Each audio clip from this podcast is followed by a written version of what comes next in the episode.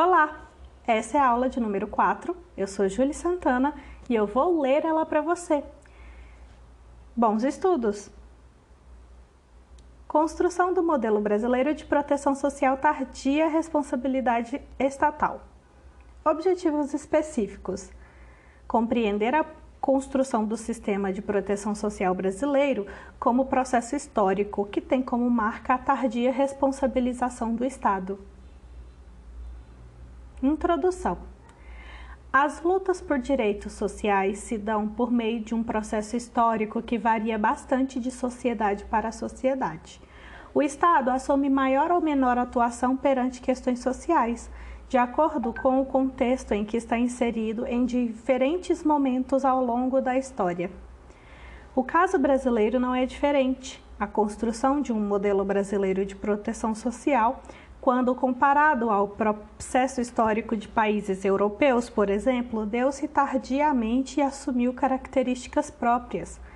Nesta aula, temos como objetivo compreender de que forma se deu esse processo e como essa tardia responsabilização do Estado diante da questão social interfere na atual realidade social brasileira. Bons estudos. Capítulo 1 Proteção Social quando pensamos em proteção social, automaticamente nos vem à mente a defesa da vida, dos direitos humanos e a preservação da dignidade humana. E, quando falamos em política de proteção social, estamos nos referindo à atuação do Estado no que tange à segurança da sua população. As políticas de proteção social estão inseridas em um contexto de políticas públicas sociais que pensam na transformação da qualidade de vida da população, atuando como articuladoras e provedoras do bem-estar do cidadão, por meio da garantia de direitos básicos como moradia, saúde, educação, segurança pública. Ou seja, estamos falando de direitos sociais e não podemos pensar neles dissociados da noção de democracia. Será o fortalecimento da democracia liberal que irá possibilitar a abordagem pública da questão social com o surgimento de instituições e ferramentas de intervenção e mesmo com a criação de uma legislação própria que garanta a proteção social do cidadão. Pensando mais sobre esse assunto, o Estado social tem como responsabilidade interferir no processo de produção e distribuição de riqueza, sempre com o objetivo de garantir melhor equidade social, permitindo que todos os cidadãos acessem os recursos disponíveis nos meios políticos e econômicos, como bens e serviços sociais necessários ao seu bem-estar. Contudo, essa abordagem pública da questão social não se condiciona a partir de uma tomada de consciência repentina do papel do Estado diante da sociedade, mas sim por meio de um processo histórico marcado por confrontos e momentos de tensão característicos dos debates democráticos. A história brasileira possui seu percurso próprio no que se refere à responsabilização do Estado diante da questão social e à criação de um sistema protetivo da sociedade.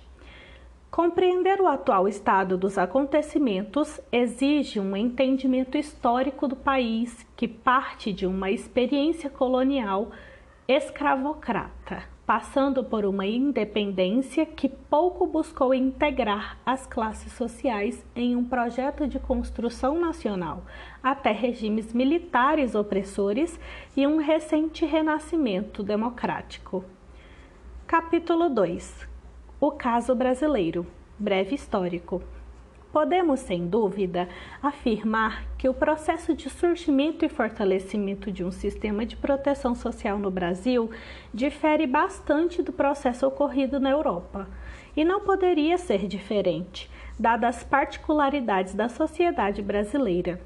Desde a colonização, um, com um sistema prolongado de escravidão e com a ideia de exploração mercantilista, o que se tem é a responsabilização do indivíduo pela sua própria sobrevivência, ou seja, Mesmo após a independência de Portugal, um novo Estado brasileiro não assumiu como parte de suas responsabilidades a proteção da sua população, que passou a ser desempenhada por obras sociais e filantrópicas, muito ligadas à Igreja e também à própria solidariedade das famílias. Esse cenário durou até fins do século XIX. Houve, além disso, certa resistência da parte do governo brasileiro em adotar preceitos da moderna democracia, fato que impacta negativamente no processo de construção de políticas sociais que garantam acesso a bens e serviços de forma igualitária e efetiva. Dessa forma, o acesso a esses bens e serviços ocorriam de forma desigual, fragmentada e desequilibrada perante as diferentes classes sociais do país. Será somente com o processo de industrialização, já no século XX, que o cenário de fato começa a mudar efetivamente com as mudanças econômicas, veio a necessidade do Estado em adotar mudanças políticas e sociais, visando inclusive ao aprimoramento da cultura do trabalho. Com isso, teve-se, em 1923, os primórdios da construção de um sistema de proteção social brasileiro, com leis trabalhistas que versavam sobre aposentadorias e pensões na lógica do seguro social. A década de 1930 será, portanto, o primeiro momento da história brasileira em que a questão social passa a ascender gradualmente na agenda política, com foco no desenvolvimento de uma classe operária que atendesse às exigências da sociedade industrial. A partir daí, tem-se o fortalecimento das leis trabalhistas, com o estabelecimento do salário mínimo em 1936 a consolidação das leis do trabalho, a CLT, em 1943, a valorização da saúde do trabalhador e uma série de outras medidas sociais.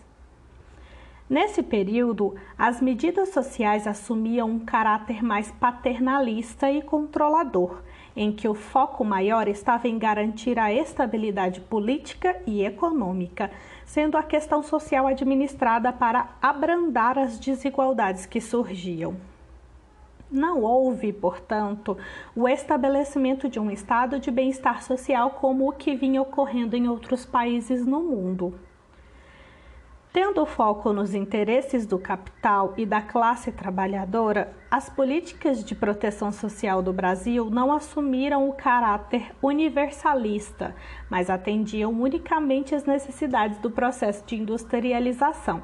Somado a isso, a dinâmica social passou por inúmeras transformações que exigiam cada vez mais a adoção de novas medidas públicas que respondessem às demandas e pressões de novas forças sociais urbanas. Os direitos trabalhistas avançaram, portanto, para a regulamentação da jornada de trabalho, do repouso remunerado, das férias, do trabalho feminino e do trabalho infantil. Mais uma vez, seguindo o padrão do Brasil, recém-independente são as obras sociais e filantrópicas com caráter fortemente clientelista que se encarregam de garantir os direitos básicos da população pobre, desempregada, marginalizada. Portanto, como acompanhamos até aqui, é possível afirmar que, ao longo da história, as políticas de proteção social no Brasil se estruturaram a partir da proteção da classe trabalhadora ligada ao trabalho formal, visto que os demais setores da sociedade, também carentes de serviços, dependiam das iniciativas benemétricas e filantrópicas da própria sociedade civil. Há um momento curioso na história brasileira. O Estado Novo da ditadura de Getúlio Vargas, que durou entre os anos de 1937 e 1945, o momento é curioso porque, ao mesmo tempo em que o governo de Vargas amplia consideravelmente as medidas de proteção ao trabalhador, ele centraliza o poder de maneira autoritária, interferindo e controlando os movimentos sindicais. Apesar do fim da ditadura de Vargas em 1945 e com o retorno da democracia, com novas forças sociais na arena política, pouco mudou em termos de ampliação de serviços sociais. Aos poucos, a população urbana cresce e ganha força, sendo formada principalmente pelos trabalhadores das fábricas, servidores públicos autônomos e suas famílias. Com o crescimento dessa força popular, cresce também a pressão sobre o Estado para o desenvolvimento de novas políticas sociais. A figura 1 demonstra a força da população no Brasil na era Vargas. Consulte o material para ter acesso à imagem. Continuando a nossa leitura. Os anos 1950 no Brasil são fortemente caracterizados pelo ímpeto desenvolvimentista. Tem-se, portanto, um período de altos gastos do Estado com foco no incentivo ao crescimento econômico e no desenvolvimento social. Os anos de 1960 são marcados por acirrados confrontos causados pela, pelas contradições do capitalismo. Em 1964, o golpe militar instaura um regime de ditadura no país com forte apelo aos investimentos externos e ao capital internacional.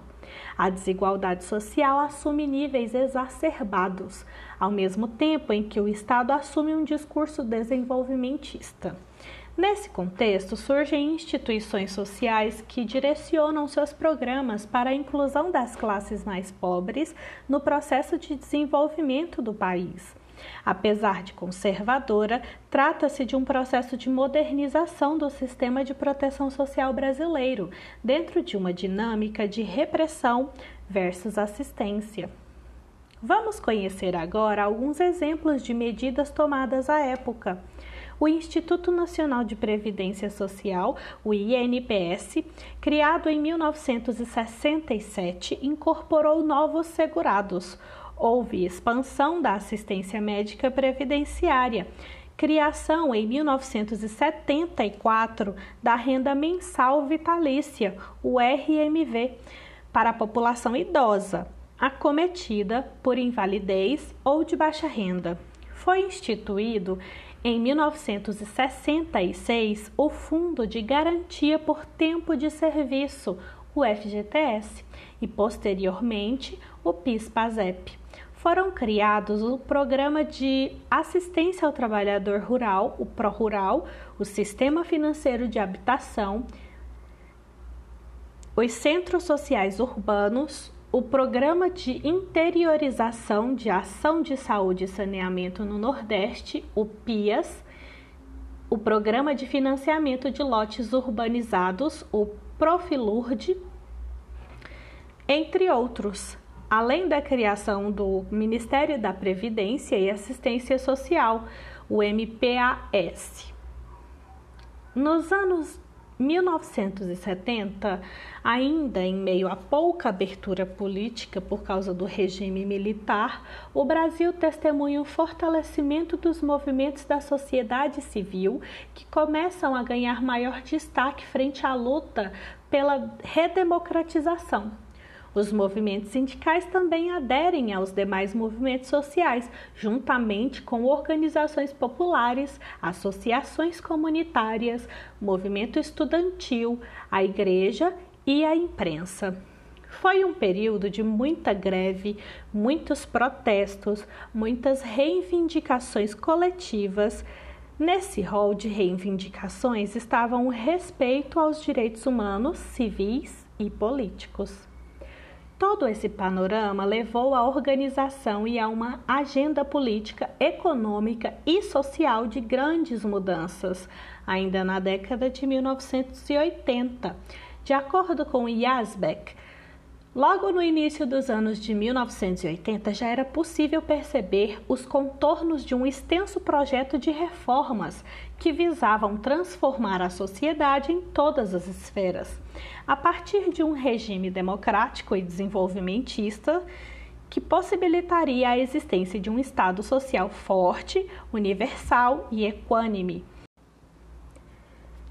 Esse anseio foi referendado por meio da Assembleia Nacional Constituinte em 1987, com a finalidade de elaborar uma Constituição democrática para o Brasil após 21 anos de regime militar. A Assembleia Nacional Constituinte buscou debater a ampliação da intervenção do Estado na questão social, de tal modo que fossem garantidos os direitos civis, políticos e sociais da população. É por essa razão que a Constituição Federal de 1988 entra para a história como a Constituição Cidadã, pois é considerada até os dias de hoje a mais completa entre as cartas magnas que o Brasil já teve, com especial destaque para a garantia de acesso à cidadania por meio do reconhecimento de direitos sociais. É nessa Constituição, portanto, que surgem as bases do atual sistema de proteção social brasileiro. No texto, a autora apresenta a figura de número 2, que é uma linha do tempo dos anos 30 até o final dos anos 90. Consulte o material. Continuando a nossa leitura, de acordo com Yazbek, abre aspas, trata-se de uma profunda inflexão, trazendo a ampliação do campo da proteção social e dos direitos sociais. Fecha aspas. Podemos concluir, portanto, que esse é um marco histórico no que tange a tomada de consciência e a responsabilização pública do Estado diante da questão social, antes vista muitas vezes como parte da esfera pessoal e individual da sociedade. A partir daí, as políticas de proteção social surgem como um sistema de cobertura atuante em diversas frentes da sociedade e abarcando públicos-alvo distintos. Veremos as suas características no capítulo seguinte. Capítulo 3 Proteção Social no Brasil. Assim, quando brevemente apresentados a noção de proteção social, esse conceito parte do princípio de que os cidadãos precisam ter acesso a um conjunto de direitos que possam garantir sua segurança, reduzindo ou prevenindo situações de risco e vulnerabilidade social. No Brasil, a partir da Constituição de 1988, o sistema de proteção ao cidadão surge buscando dar uma ampla cobertura a diferentes segmentos da população e atuando em diferentes frentes.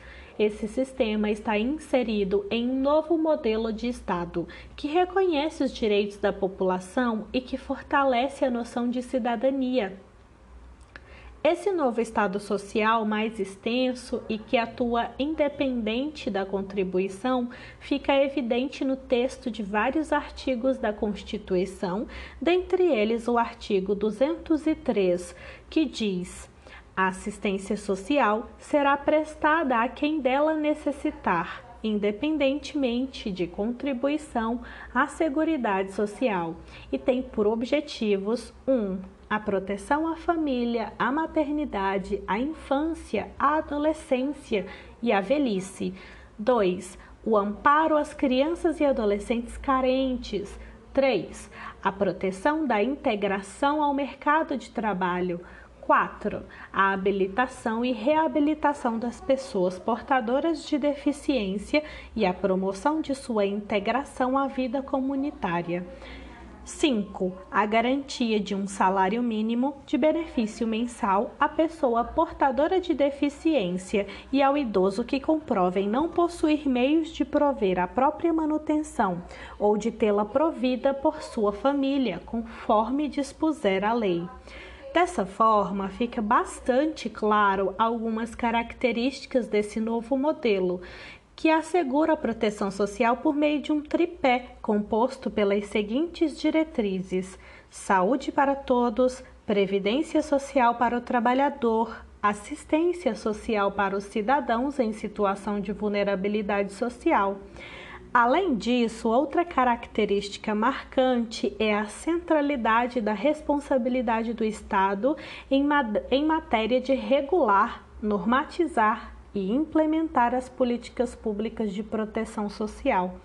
Isso não buscou excluir, todavia, a participação da sociedade nas tomadas de decisões em torno dessas políticas, por meio de conselhos paritários compostos por agentes governamentais e pela própria sociedade civil.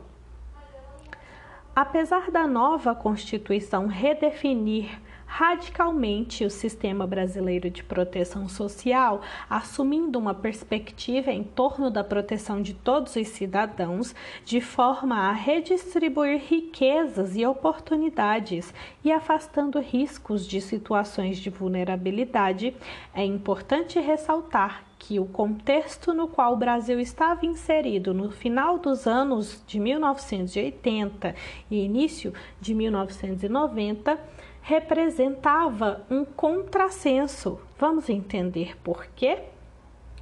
Os anos 1980 e 1990 representaram não somente para o Brasil, mas para o mundo um período de fortes crises econômicas e políticas que levaram muitas nações a adotar uma postura doméstica de cunho mais conservador e neoliberal foi nesse período que houve uma ruptura com a doutrina keynesiana e com o estado de bem-estar social, ao passo em que surgiam novas teorias econômicas neoliberais que ditavam um enxugamento do Estado e um recolhimento de alguns serviços e benefícios sociais ou seja, exatamente o oposto do que na mesma época era previsto ou proposto pela Constituição Federal Brasileira de 1988. Vamos relembrar o que é a doutrina keynesiana? Foi uma teoria econômica que, a partir de uma revisão das teorias liberais e da economia capitalista, propunha, entre outras coisas, uma política de Estado intervencionista, em que os governos assumiriam a responsabilidade de suavizar os efeitos nocivos dos ciclos econômicos resultantes do capitalismo, como os períodos de crise e recessão. Suas ideias revolucionaram o pensamento econômico na década de 1930, após a crise de 1929, tendo seu ápice após a Segunda Guerra Mundial, quando as principais potências ocidentais adotaram suas recomendações como buscar gerar pleno emprego e criação de políticas e serviços sociais. Foi apenas em 1979 que novas concorrentes liberais passaram a assumir novamente posição de destaque no pensamento econômico, remodelando e reconfigurando as práticas governamentais. Retomando ao nosso texto. Para perceber isso de forma mais direta, tenha em mente que esse foi o momento da eleição de Fernando Collor de Mello no Brasil, a partir de uma rearticulação do bloco conservador do país e de um discurso que clamava por desregulamentação e, consequentemente, por menores concessões de direitos. Mais uma vez, não foi possível a realização do previsto em lei. Os anos 1990 foram o auge da política neoliberal brasileira em que foi nítida a erosão do sistema público de proteção social, devido principalmente à falta de investimentos públicos na questão social, uma vez que todos os esforços estavam voltados para os ajustes da economia. Segundo Yasbeck, trata-se de um contexto em que a Seguridade Social brasileira enfrenta profundos paradoxos, pois se, de um lado, o Estado brasileiro aponta constitucionalmente para o reconhecimento de direitos, por outro, se insere em um contexto de ajustamento a essa nova ordem capitalista internacional, em que o social subordina-se às políticas de estabilização da economia com suas restrições aos gastos públicos e sua perspectiva privatizadora.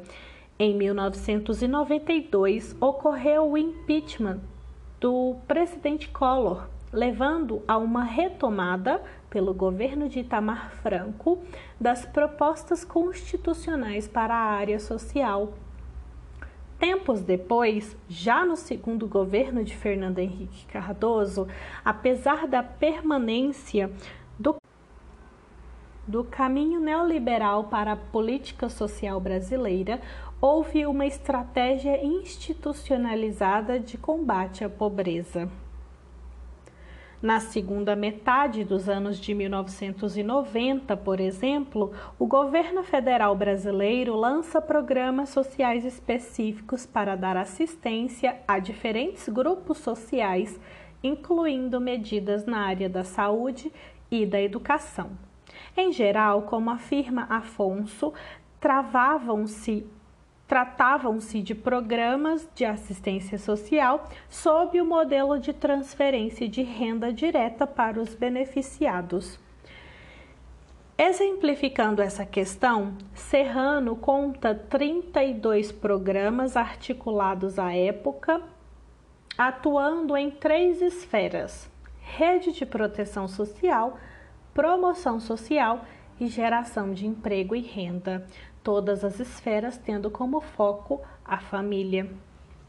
Alguns desses programas são Bolsa Alimentação, Bolsa Escola, Auxílio Gás.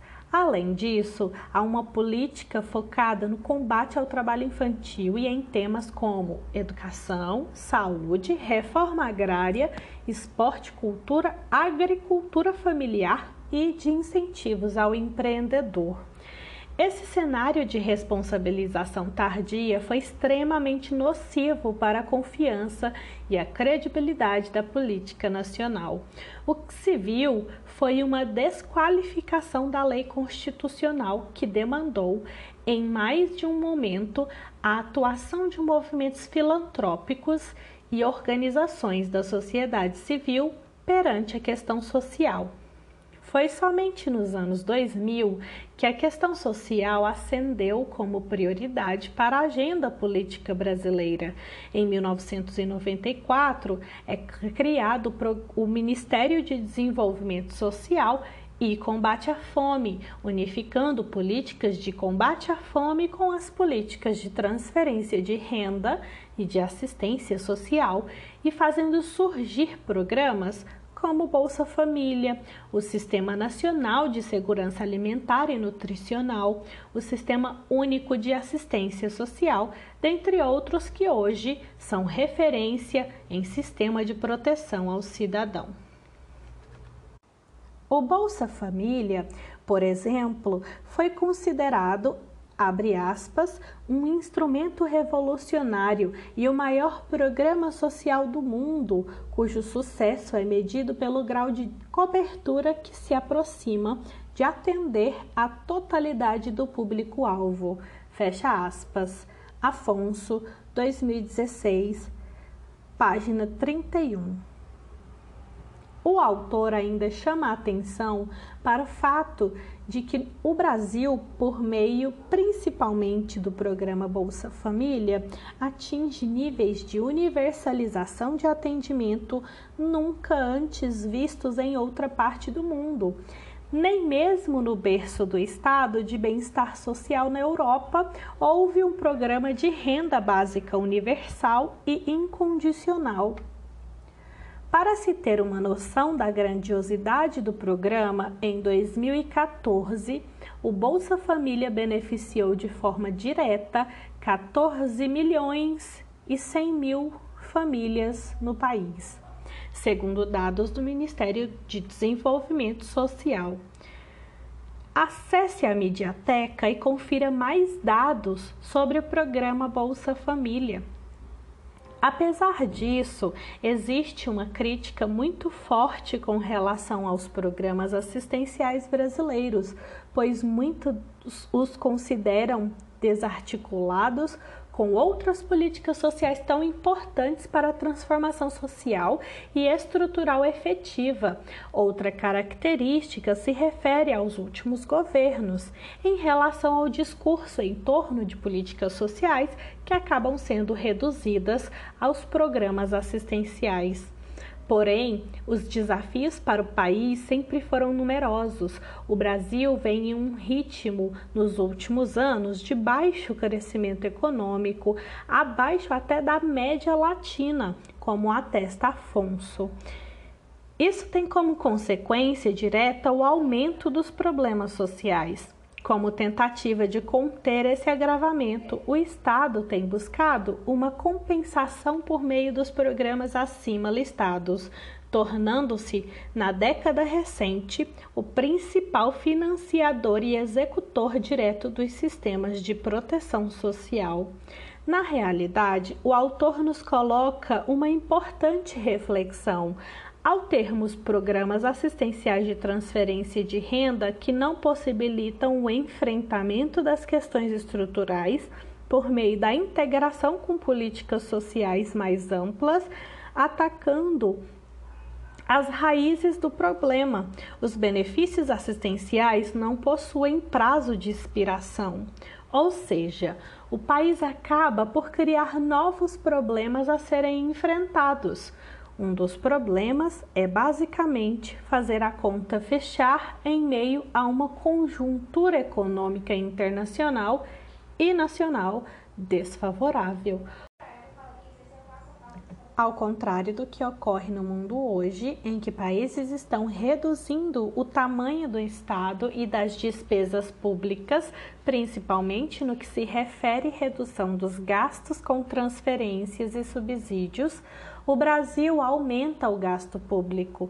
Trata-se de um grande desafio político e econômico presente na realidade brasileira. Capítulo 4 Algumas reflexões e perspectivas. É importante ter em mente que o debate em torno da política social do Brasil ganha espaço a cada ano e fortalece as agências as agendas políticas e os discursos nacionais. E essa abertura é fundamental para determinar as novas perspectivas para o país. Além disso, são cada vez mais atuantes outros setores da sociedade na definição dessas políticas. O Brasil é um país que, ao longo de sua história, fortaleceu grupos da sociedade civil e demais entidades que formam o que chamamos de o terceiro setor social e os movimentos sociais. São diversos novos atores que compõem a arena política e que podem determinar os rumos das políticas sociais do país e dos programas de proteção ao cidadão. Entretanto, segundo Afonso, seria inconcebível para um país como o Brasil, com uma extensão territorial e populacional marcada por profundas desigualdades e regiões de extrema pobreza, pensar em um debate em torno de políticas públicas que excluam ou paralisem os programas de transferência de renda aos moldes do que existe hoje. Há, sem dúvida, problemas internos aos próprios programas e que merecem atenção, como dificuldades de acesso por parte dos beneficiários, falta ou pouca fiscalização, principalmente para acompanhar o cumprimento das contrapartidas das famílias participantes, mas também para auditar denúncias de fraude e desvios Entretanto, o maior desafio para os próximos anos seria, segundo Afonso, integrar as políticas sociais do governo a partir de uma abordagem estruturante, em que haveria uma mescla de medidas e ações do Estado que visassem combater em médio e longo prazo a desigualdade e a pobreza na raiz de suas causas, permitindo à população beneficiada oportunidades de acesso a emprego e renda. Isso significaria no futuro a redução ou mesmo a dispensa do gasto assistencial que temos hoje. Para a adoção dessa abordagem, o autor ainda diz ser importante a participação de governos locais, estaduais e municipais na elaboração e implementação dessas medidas, tendo como foco o desenvolvimento local. Por exemplo, Afonso cita o estado de São Paulo, o estado de São Paulo é um exemplo de iniciativa nessa direção. o governo estadual tem uma estratégia de desenvolvimento social integrado, na qual combate a exclusão social a partir de uma abordagem territorial, oferecendo projetos articulados que permitam melhorar as condições de vida das famílias e aumentam a capacidade de inserção social e produtiva dos indivíduos.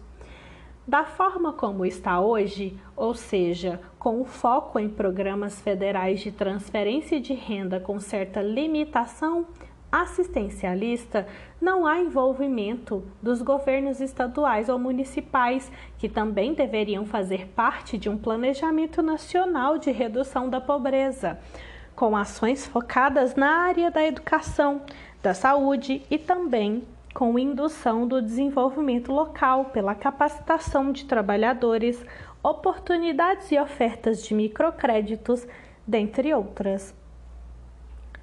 Considerações finais. O Brasil conta, na sua história, com inúmeros momentos em que as políticas sociais e os programas de proteção ao cidadão não figuraram como prioridade na agenda governamental Nesses momentos, a sociedade civil acabou por assumir a responsabilidade de adotar medidas que visassem ao bem-estar e à segurança da população mais pobre ou em situação de risco. A responsabilização do Estado para estruturar e abordar um modelo de proteção social veio de fato tardiamente e isso possui ainda hoje consequências muito nocivas para a sociedade.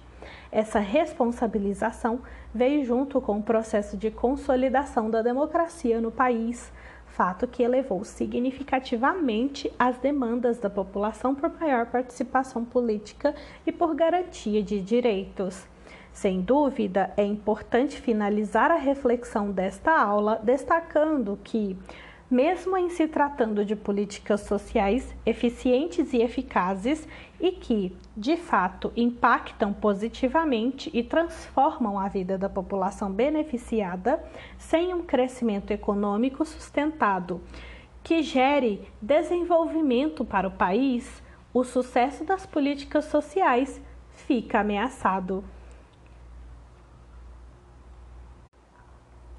Essa foi a aula de hoje. Muito obrigada por ouvir até aqui. Até a próxima aula!